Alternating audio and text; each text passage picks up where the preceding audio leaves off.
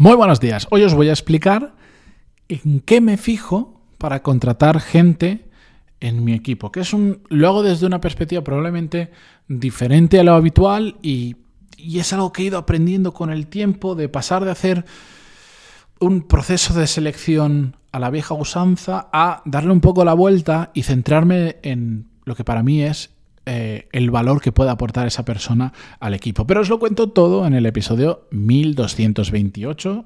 Pero antes de empezar, música épica, por favor.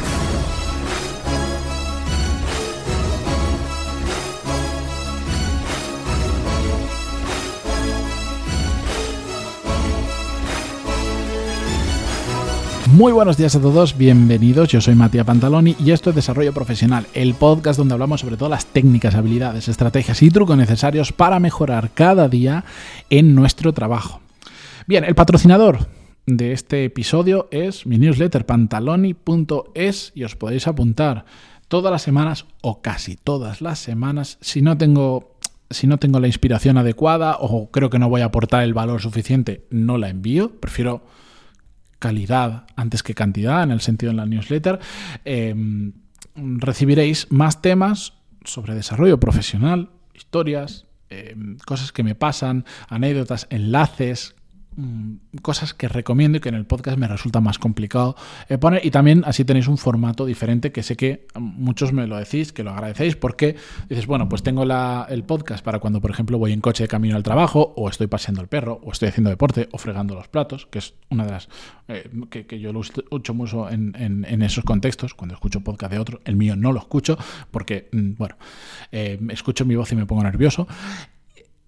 Y el formato email, lo bueno que tiene es que se puede, eh, se puede consumir, pues imagínate estás haciendo la cola en no sé dónde y no llevas cascos y no vas a poner al loco este eh, por el altavoz, pues puedes estar aprendiendo en un formato diferente. Bueno, pantalón y puntos y ahí, y ahí os podéis apuntar, que me enrollo. Bien, lo dicho, hoy os voy a contar cómo eh, contrato, sobre todo en qué me fijo, más que en el proceso, en qué me fijo a la hora de contratar. Y es algo realmente muy simple. Y llegar a esta solución, que por supuesto con el tiempo voy a ir aprendiendo más, voy a ir cambiando, voy a ir modificándola, em, me ha llevado el hecho de intentar desligarme de cómo funciona un proceso de selección normal. El extraerme de todo y decir, no, no, yo realmente qué es lo que necesito. Entonces, esto me ha llevado a algo tan simple como centrarme en buscar las fortalezas, o mejor dicho, en las cosas que una persona tiene que hacer extraordinariamente bien, o que tenga el potencial para hacerlo extraordinariamente bien, y que encaje con el con lo que necesita el puesto. ¿A qué me refiero? Bueno, pues si yo, por ejemplo, necesito una persona que sea un project manager, lo que, lo que quiero de esa persona, lo que busco, lo que intento entender cuando la estoy conociendo, cuando estoy en ese proceso de selección, y lo intento entender no solo cuando estamos en persona, sino cada vez que me envío un email, que hablamos, lo que sea, es ver si esa persona, por ejemplo, es capaz de sentirse cómodo en el caos porque es algo, bueno, por la idiosincrasia del puesto, eh, se necesita.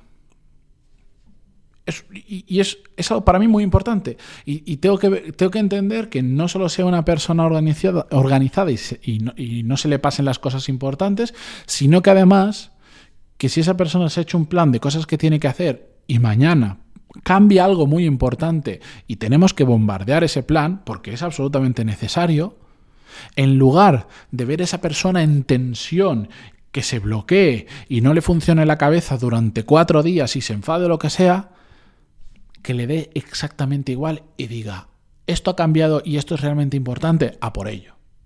Eso es lo que trato de entender. Es decir, que tengo que buscar, estoy poniendo solo un ejemplo de un puesto, yo busco esas cosas que se le dan bien, que no necesariamente tienen que ser los mejores del mundo haciendo eso, porque eso es muy complicado, ojalá, pero que se les dé bien y que eso que se les da bien, esa fortaleza, encaje perfectamente con lo que necesita el puesto, porque pues, no tiene sentido que se le dé muy bien algo si después en el puesto no es necesario. ¿De acuerdo? El resultado, cuando hay un encaje entre lo que se necesita en ese puesto, esa habilidad o serie de habilidades que son claves para ese puesto, esa persona lo tiene o tiene el potencial de tenerlas, porque tú puedes ver, decir, ostras, aquí veo a ver, igual no tiene la experiencia todavía en esto, pero me doy cuenta de que tiene potencial porque le estoy, le estoy apretando y está casi más cómodo la entrevista que yo. Y eso que soy yo el que está apretando, por decirlo de alguna manera, tiene potencial de que, de que igual no sabe hacer determinadas cosas, las va a pillar, pero aquí Aquí hay, una, aquí hay una semilla que está germinando y, va a dar buenos frutos. Pues el resultado de cuando encuentras a esa gente, cuando existe ese encaje, es que esa persona va a poder aportar un montón de valor con su puesto de trabajo. Y por lo tanto, si puede aportar un montón de valor, por supuesto, muy, es muy bueno para el equipo, muy bueno para la empresa y también muy bueno para esa persona, porque entonces el encaje va a ser total. La gente cuando está trabajando y nota y sabe que está aportando un montón de valor con lo que está haciendo, se siente muchísimo mejor. Y ese es el, le llaman beneficios sociales, que yo detesto esa palabra, el PERC, beneficio social, o como le queráis llamar, más infravalorado de todos o del que menos se habla. Y la gente quiere, quiere de verdad darse cuenta que está aportando valor. Más cosas que me fijo es que no exista un multiplicador por cero. Esto es un, un mapa mental que os lo explico muy simple. Vosotros imaginaros que em, vamos a pensar en la Fórmula 1, que yo soy muy fan de la Fórmula 1, pero lo va a entender cualquier persona, incluso aunque no os guste la Fórmula 1. Tú en un coche de Fórmula 1, pues mejoras la aerodinámica y el coche va X décimas más rápido. Bajas el peso del coche y el coche es más fácil de conducir. También va un poquito más rápido, porque tiene que mover menos peso. Se agarra mejor en las curvas, por decirlo. Em, mejoras no sé qué gestión del software que ayuda que las suspensiones funcionen mejor, el coche va mejor. Mejoras el motor, el coche va mejor. Pero, ¿qué pasa si el coche, el motor no es fiable y cada carrera tiene un problema? Que se le ha salido un manguito de la gasolina, que tiene un fallo eléctrico, que un pistón no sé cuánto. El coche no vale de nada. De nada tú tienes un fallo aerodinámico, imagínate, oye, pues es que resulta que esta pieza no se ha calculado bien y a mitad de carrera, a poco que cojo un bache, se sale ese trozo de pieza y pierdes, pierdes carga aerodinámica y el coche pierde tres décimas.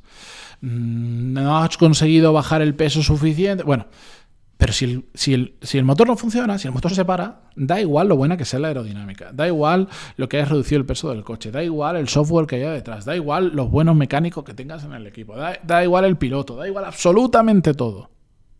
Estás multiplicando por cero el resultado en esa carrera. Pues con esto pasa exactamente igual. Cuando contratamos personas tenemos que fijarnos en cuál es el multiplicador por cero del puesto para el que estamos contratando. Uno de esos, suelen haber varios, eh, pero uno, por supuesto, y esto es general, da igual el puesto de trabajo, todo, es la actitud, en general.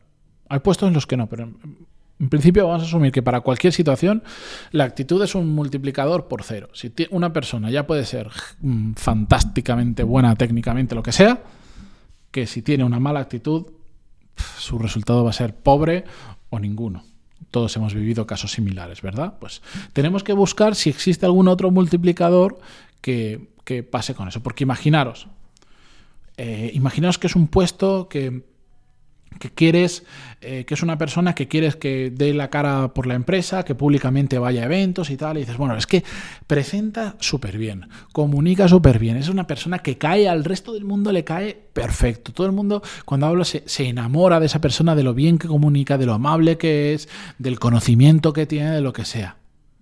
Pero, si habla en pequeño círculo, para un grupo de 10, 20 personas, fantástico.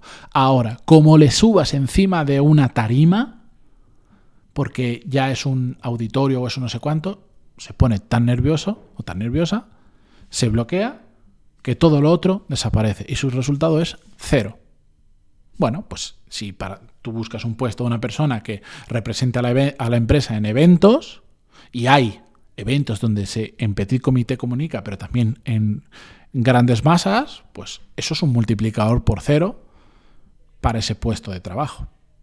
En el caso que yo os decía antes de mi equipo, es a la vez una fortaleza lo que busco, pero puede ser un multiplicador por cero. Yo, y lo he vivido, yo he visto gente súper organizada, súper comprometida, la mejor actitud del mundo, con un montón de conocimiento, con una red de networking perfecto que viene bien para no sé qué. Pero a poco que le cambies un milímetro su plan, se bloquea, no puede. El otro día, el otro día vi un caso tal cual, se bloqueó, mm, se enfadó y estuvo horas desaparecido.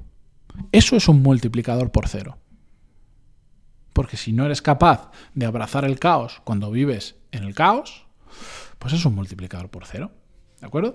Después, evidentemente, hay un montón de habilidades secundarias que son necesarias, que, que, mola que las tengan, pero que no tienen tanto impacto como las que son mm, claves para su trabajo. Entonces, estas habilidades secundarias, pues me preocupan menos. Que, oye, que si las tiene, mejor. Pero como son secundarias, no son tan relevantes y siempre pues, se pueden mejorar, se pueden enseñar, o si, mm, si son una debilidad, esas habilidades, para esa persona, como no tienen mucho impacto, o no son aquellas relevantes para el puesto de trabajo, pues muchas veces las puedes pasar por alto. Oye, pues igual, no, no, sé, en el caso que os decía antes, igual, pues no eres la persona que mejor comunica de todo el mundo, o igual eres un poco despistado y muchas cosas se te pasan, pero tienes lo que no yo no necesito, que sepas vivir en el caos, que sepas cambiar rápido, agilidad mental, que sepas organizar las cosas y que algunas se te pasan, bueno, pues ya intentaremos mejorarlo. O es una debilidad, ya buscaremos cómo cambiarlo. Pero si no tiene realmente impacto en lo que está haciendo, tampoco va a hacer que eche para atrás a ese candidato porque le falte o porque no tenga desarrollados esas habilidades que las considero secundarias. ¿Cuál es el error que yo he visto muchas veces a la hora de seleccionar personas, de buscar gente para hacer crecer tu equipo? Es, por ejemplo, intentar buscar al candidato perfecto. En mi experiencia, no existe. Evidentemente hay gente que encaja más y gente que encaja menos. Pero si buscas a una persona que sea un plug and play, que venga y no tengas que formarle nada porque viene sabiendo todo, etcétera, etcétera, es complicado. Y si no es complicado, es caro. Y muchas veces se requiere que sea una persona así, y de hecho una persona que venga con mucha más experiencia y que monte algo, sí, y lo tienes que buscar. Pero en general, el buscar la perfección, el, pensar que vas a encontrar una persona que cumple todos esos checks que hemos ido marcando a la perfección, es difícil. Hay que entender que hay gente que está más adaptada o menos adaptada para un puesto de trabajo, pero que también va a requerir en determinadas otras habilidades una curva de aprendizaje y que tenemos que estar ahí para ello y que es absolutamente normal, como todos lo necesitamos. Otro error, y este ya es, este sí que es muy gordo, es simplemente no entender dónde o cómo tiene que aportar valor esa persona. Y a partir de ahí vienen todos los problemas. Tú te pones a seleccionar a alguien, pero no sabes cómo aporta valor al equipo o a la empresa, la probabilidad de que encuentres a alguien que sea realmente bueno es difícil. ¿Por qué? Es muy baja. Porque si ni siquiera sabes cómo va a aportar valor, ¿en qué habilidades te tienes que fijar? ¿Cuál es la fortaleza que vas a buscar? ¿Cuál es esa, eso que tiene que hacer extraordinariamente bien? ¿Cuáles son esas habilidades secundarias que están bien pero no te importan tanto? ¿Cuál es el multiplicador por cero? si no sabes cómo aporta valor esa persona. Es muy complicado. Muy, muy complicado. Así que, como tantas cosas a nivel profesional, siempre deberíamos empezar por pensar en cómo aportamos valor en nuestra empresa. Por cierto, ya aprovecho y hago un, eh, un poquito de spam. Dentro de la nueva versión de Core Skills que estoy preparando y en breve voy a lanzar, hay un módulo, un área única y exclusivamente donde enseño cómo entender cómo aportas valor o cómo puedes aportar valor con tu trabajo, que os aseguro que va a ser el, el, eje de todo el programa, porque es que a partir de ahí nace todo lo bueno o todo lo malo, si no lo sabemos. Pero bueno, ya os contaré más detalle más adelante.